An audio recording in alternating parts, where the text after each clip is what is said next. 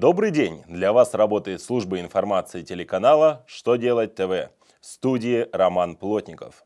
Из этого выпуска вы узнаете, какие изменения ждут упрощенцев с 1 января 2016 года, как следователи и дознаватели будут использовать видеоконференц-связь, какое наказание получат злостные неплательщики алиментов. Итак, о самом главном по порядку – С 1 января 2016 года организации и индивидуальные предприниматели, применяющие упрощенку, не должны включать доходы с суммы полученного НДС. Соответствующие изменения вносятся в налоговый кодекс.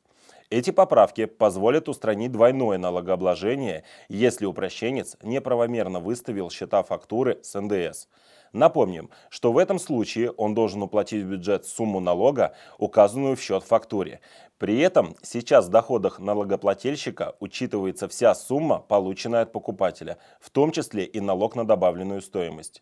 Иную позицию упрощенцам приходится отстаивать в судебном порядке. С 1 января 2016 года спорить с налоговыми органами не придется. В налогооблагаемые доходы будут включаться суммы за минусом НДС, предъявленного покупателем. В Госдуму внесен законопроект, который позволит пользоваться видеоконференц-связью при производстве следственных и других процессуальных действий.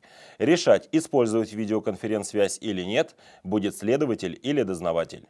Получить право на видеоконференц-связь можно из-за невозможности явки участника процесса по состоянию здоровья в связи с угрозой безопасности жизни при нахождении в другом городе, стране, ну и так далее. Записи могут приобщаться к делам и отражаться в отдельных протоколах. Напомним, что по действующему законодательству возможность использования систем видеоконференц-связи предоставлена суду, рассматривающему уголовное дело при допросе свидетеля.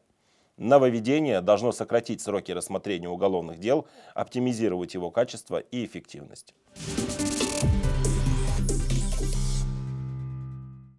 На рассмотрение Госдумы внесен законопроект об освобождении детей от уплаты алиментов пожилым родителям, прослышан в свое время злостными неплательщиками алиментов.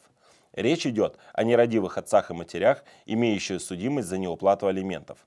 Законодатели надеются, что благодаря такому подходу родители будут более сознательно относиться к своей обязанности. Сейчас закон возлагает на трудоспособных совершеннолетних детей обязанность по содержанию своих нетрудоспособных, нуждающихся в помощи родителей. А пункт 5 статьи 87 Семейного кодекса Российской Федерации освобождает детей от уплаты элементов на нетрудоспособных, нуждающихся в помощи родителей, лишенных родительских прав. А вот о родителях, не лишенных прав, но не уплачивающих алименты, в законе ничего не сказано. Вот этот недостаток и должен исправить данный документ.